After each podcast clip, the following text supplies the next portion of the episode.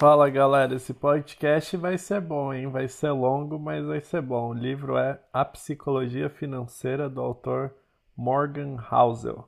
Ele começa o livro com uma história muito legal que meio que ilustra os principais pontos do livro. Então ele conta a história do Reed. Reed era um cara que morava no interior dos Estados Unidos. É Ronald James Reed Pode procurar na Wikipedia. Jonathan Ronald James Reed. Se você procurar na Wikipedia, fala que foi um filântropo, investidor, faxineiro e frentista dos Estados Unidos da América. Então isso é uma descrição um tanto quanto peculiar. Então vou ler aqui o livro, uma parte. O Reed passou 25 anos consertando carros em um posto de gasolina e 17 anos varrendo o chão em uma filial da JCPenney. JCPenney, para quem não conhece, seria tipo uma C&A dos Estados Unidos, uma rede de lojas de departamento. Aos 38 anos, comprou uma casa de dois quartos por 12 mil dólares e viveu nela pelo resto da vida. Ficou viúvo aos 50 e não voltou a se casar. Um amigo contou que o principal hobby de Reed era cortar lenha. Ele morreu em 2014 aos 92 anos. Ou seja, uma pessoa simples. Foi frentista 25 anos e faxineiro 17 anos. Agora vem a parte interessante. Em 2014 morreram nos Estados Unidos 2 milhões e 800 mil pessoas. 2 milhões e 800 mil pessoas menos de 4 mil tinham um patrimônio de mais de 8 milhões. Então, das 2,8 milhões, menos de 4 mil tinham um patrimônio de mais de 8 milhões. O Ronald Reed, o frentista barra faxineiro, era uma delas. E aí, quando ele morreu, todo mundo na cidade ficou perplexo. Falou que como esse cara conseguiu ficar rico? Será que ele roubou? Será que ele casou com alguém? Não sei o que e não tinha nada de secreto. Na verdade, ele comprou ações. É, ele, ele guardava dinheiro todo, todo mês em ações de grandes empresas dos Estados Unidos. Algo parecido com o que eu falei da semana passada, o, o SAP 500, e deixou os juros compostos fazerem sua mágica. Então ele era aquele cara que guardava seus 500 dólares todo mês há 70 anos. Ele morreu com 92, então desde os 20 e poucos anos ele guardava. E os juros compostos têm essa mágica. Se você aguardar, a maravilha acontece, é exponencial. E aí no livro ele conta a história de outro cara, Richard Foscone, que era um cara que se formou em Harvard e com pós-graduação trabalhou na Merrill Lynch, que é um famoso banco de investimento, e se aposentou com bem cedo, se aposentou com 40 anos, de acordo aqui com o livro.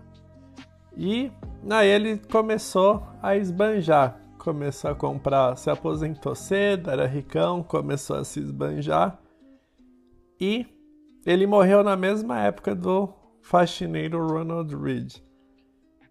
As pessoas adoravam fazer tudo, ele jogava umas festas mirabolantes, só que quando ele morreu, a casa desse cara foi vendida por um valor 75 menor do que o da avaliação feita por uma seguradora. Então, o cara perdeu, ele faliu.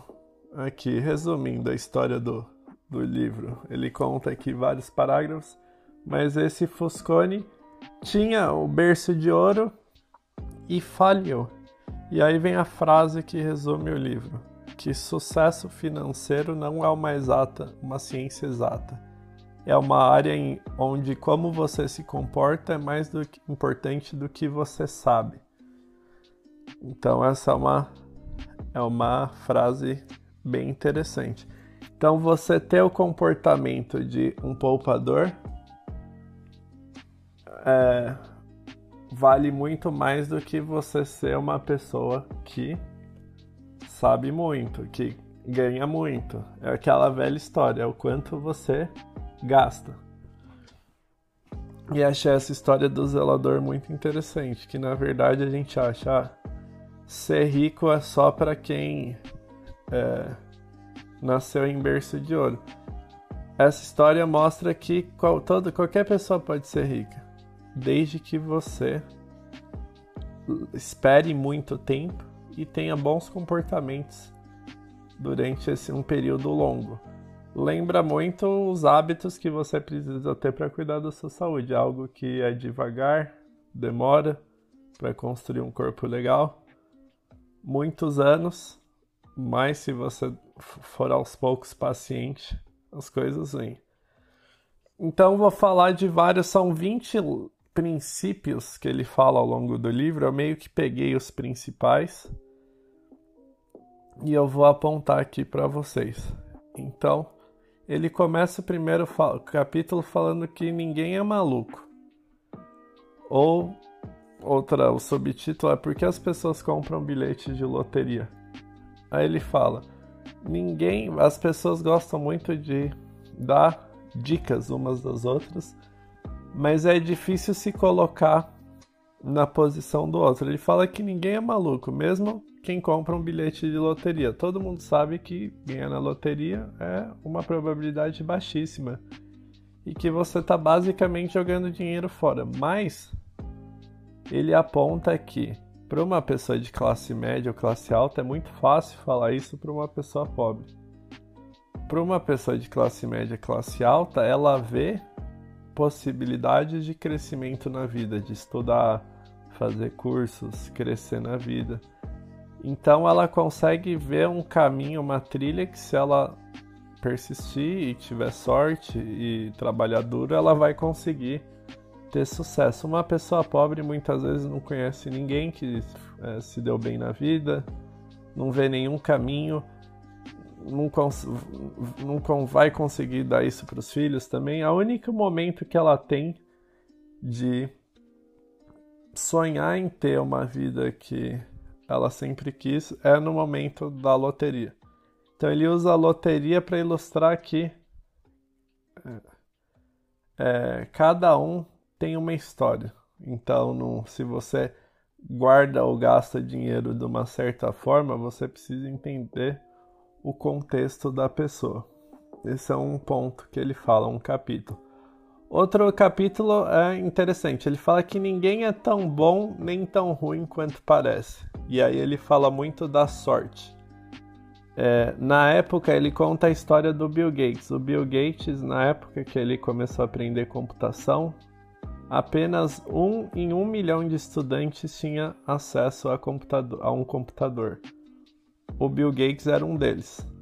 Então, claro, é uma pessoa excepcional, mas ele está em uma escola de altíssimo nível, ter nascido nos Estados Unidos como uma família rica, proporcionou a ele ter a riqueza que ele tem hoje. É um fator muito importante. Além da inteligência, da capacidade, ele teve muita sorte na vida. E ele mesmo em entrevistas não nega isso.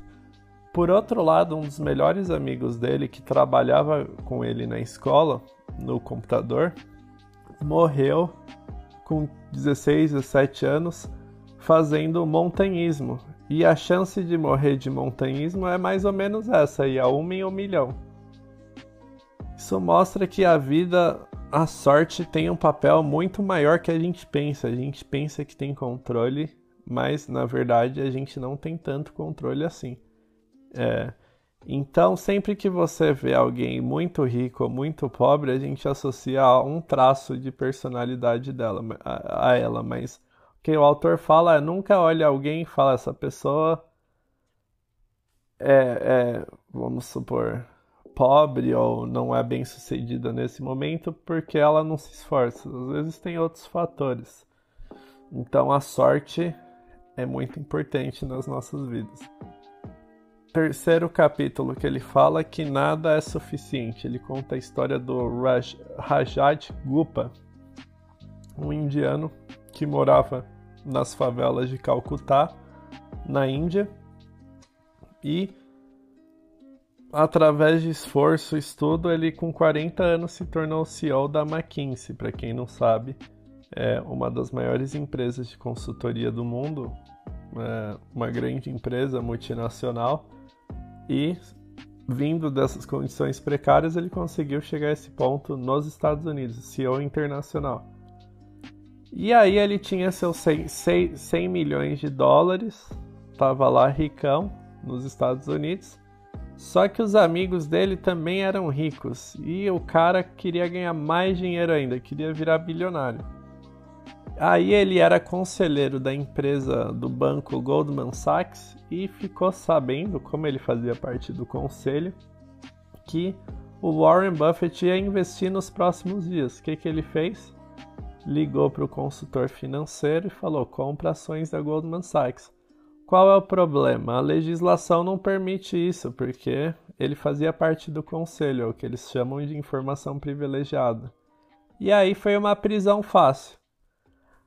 Agora, o que o autor fala é uma pessoa que nasceu na favela de Calcutá, tinha 100 milhões de dólares no banco e ele não ele, ele preferiu arriscar a cadeia a não ser tão rico quanto os amigos dele. Então o que ele fala é que um dos princípios é que para o ser humano você nunca tem o suficiente.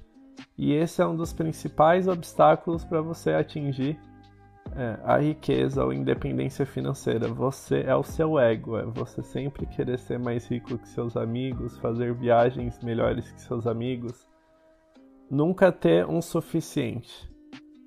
O que ele fala é que um dos, dos princípios para você ser rico é você viver com o suficiente. Uma pessoa que é assim é o Warren Buffett mesmo. Warren Buffett mora em Omaha, que é a capital de Nebraska, se eu não me engano, é um estado no meio do nada.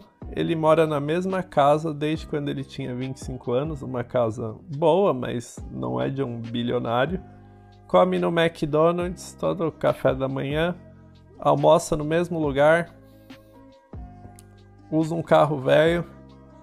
Claro, não precisa chegar a esse ponto, mas o, o, o Buffett entende que você tem controle, você não precisa esbanjar. Esbanjar é para alimentar seu ego.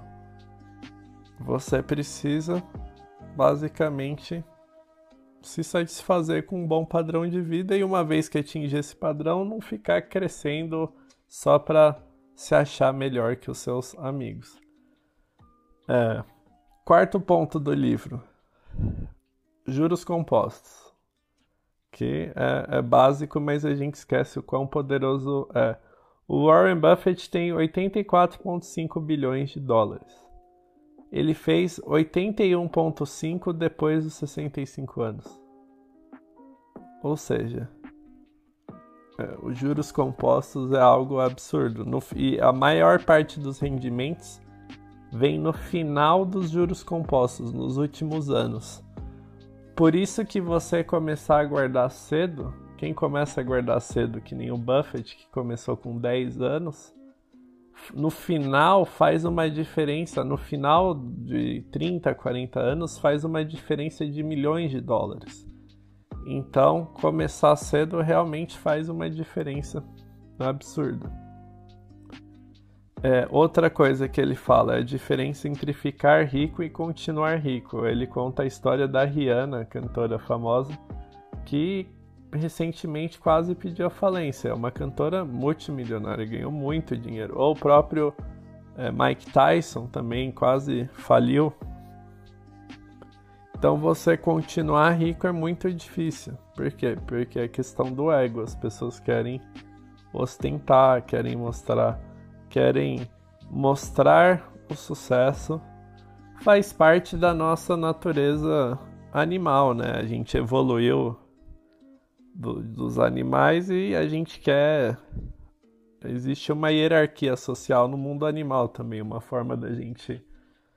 É, dos animais se destacarem é com posses, com habilidades, e os seres humanos são parecidos que ele fala é usar a nossa inteligência para frear nossas tendências evolutivas de ostentação, basicamente. Outra coisa interessante é que a riqueza normalmente vem em eventos de cauda. Então, o que é um evento de cauda? a maioria das coisas que você, uma empresa ou uma pessoa faz, falham. Mas a uma ou duas coisas que dá certo é responsável pela maioria dos resultados. Ele dá o caso, o exemplo da Disney, que no, se eu não me engano na primeira década fez um monte de filme que não deu certo, estava a ponto de falir. E aí lançaram a Branca de Neve. E a Branca de Neve foi a o, a, virou a chavinha da Disney que vi, começou a virar gigante que é hoje. A mesma coisa com a Amazon. A Amazon já tentou vários produtos, vários negócios, mas dois são responsáveis pela maior parte dos rendimentos hoje, que é a Amazon Prime e a, a nuvem da Amazon, que é a AWS. Então ele fala que a maioria das coisas, dos retornos da vida, vem de poucos fatores. É, o Jeff Bezos, eu vi uma entrevista dele, ele deu uma comparação interessante. Ele falou assim: a maioria das pessoas vive a vida pensando que a vida é um jogo de beisebol. Para quem não sabe como beisebol funciona, o cara que vai rebater tem quatro tentativas. Se ele não acertar, ele é eliminado. Só que a vida não é assim. A vida é um jogo que te possibilita milhares de rebatidas. Então você não precisa. A maioria das suas rebatidas você vai errar. Você precisa de alguns poucos home runs para você vencer. Então, basicamente, ele fala para você arriscar, arriscar na carreira, nos negócios, porque você pode sempre. Você tem várias tentativas, desde que você não quebre. Ele fala para você ser um pouco paranoico em não fazer arriscar demasiadamente, mas alguns poucos sucessos são responsáveis pela maioria dos resultados. E aí ele fala para você sempre guardar dinheiro, que é meio óbvio, mas por que ele fala? Mesmo que você não tenha objetivo. Que dinheiro, acho que essa frase vale o livro. Te dá a possibilidade de fazer o que você quer, quando você quer, com quem você quer pelo tempo que você quer. De novo, o dinheiro te dá liberdade. O que, é liberdade? A possibilidade de se fazer o que, o que se quer, quando se quer, com quem se quer, pelo tempo que se quer. A maioria das pessoas não faz o que quer, não faz quando quer, tem que acordar às 5 da manhã, trabalha com um monte de gente chata, com quem se quer e trabalha muitas vezes mais do que precisa, não consegue cuidar da saúde, 10, 8 horas mesmo, eu acho muito. É, para um trabalho intelectual, 8 horas, duvido se, se alguém cronometrar, eu duvido que alguém consegue trabalhar 8 horas seguidas por dois dias seguidos. Cronometrado. A pessoa vai no Facebook, não sei o que. Tem um cara que eu sigo que ele passou em Harvard e no MIT. Ele falou que estudava 3 horas por dia. Eu acredito, poucas pessoas estudam 3 horas por dia. Se pegar numa escola no Brasil, ninguém estuda 20 minutos concentrado por dia. Então ele fala que o dinheiro te possibilita a liberdade. Então isso não tem preço. Esse é seu objetivo, é você ter um montante de dinheiro suficiente para você fazer o que quer, quando quer, com quem quer, pelo tempo que você quer. Outra coisa que ele fala é que fortuna é aquilo que você não vê. Então ele fala que ele trabalhava como frentista. Frentista não, como. Esqueci, valet, né? Aquele cara que. manobrista. Cara que estaciona seu carro num restaurante. E vinha os caras com carrão, Ferrari, Porsche. E aí o cara vinha com o carro querendo impressionar todo mundo. Só que ele falava que ele nunca se impressionava, ele pensava, ele gostava do carro, não da pessoa que tinha o carro. Então as pessoas a gente compra, ele fala que as pessoas compram coisas para alimentar o ego. E ele fala também que muitas das pessoas que compram esses produtos para alimentar o ego, elas não têm esse dinheiro. É que ninguém anda com a conta bancária na testa.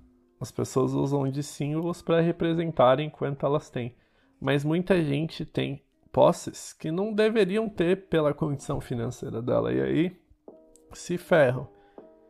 Então, é, é, de novo aquele princípio que ele fala, não alimentar o ego. Aquele cara ali no começo do podcast, o cara de Harvard, ele alimentou o ego e quebrou. O zelador não tinha um ego, ele vivia para quem olhava para ele e falava, ah, coitado, deu, não teve uma vida com sorte. Mas isso é o que as pessoas veem. E tem muito que você não vê. Além dessas.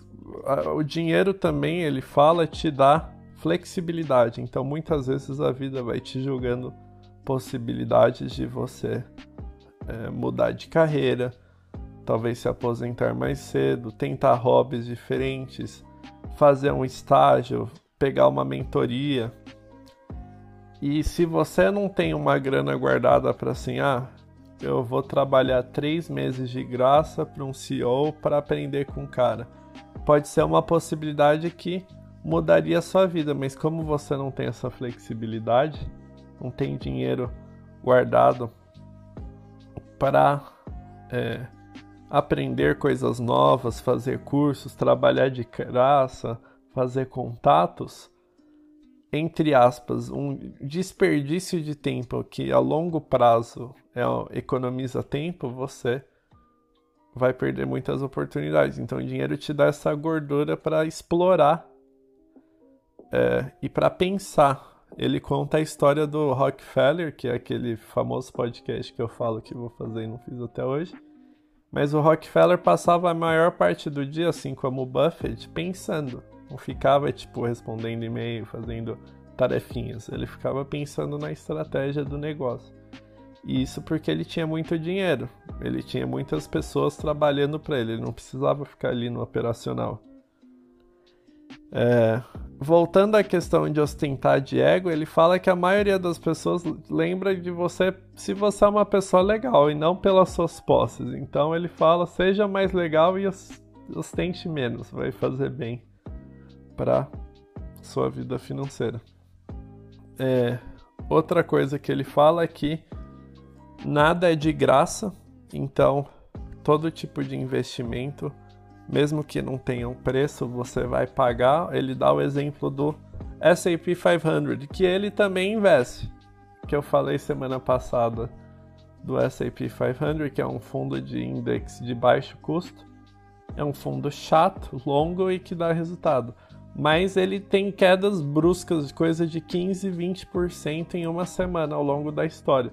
Então você tem retorno mais paga com suor, com estresse ansiedade, mas você precisa manter o plano de segurar o negócio. Essa é uma das estratégias que ele fala. Você precisa ter um horizonte de tempo longo.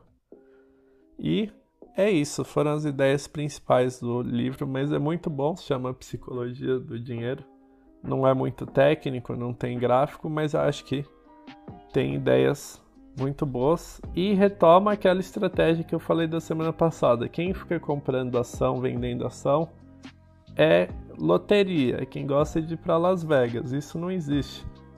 Ele fala no livro novamente que quem deixa o dinheiro parado no S&P 500 tem um retorno de 85 melhor de pessoas que ficam comprando e vendendo, comprando e vendendo.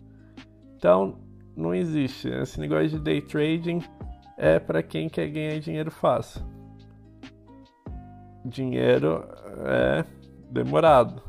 Tem que desenvolver um negócio, uma habilidade ou usar os juros compostos. E com essas ideias desses livros, desse livro, terminamos o podcast de hoje. Abraços.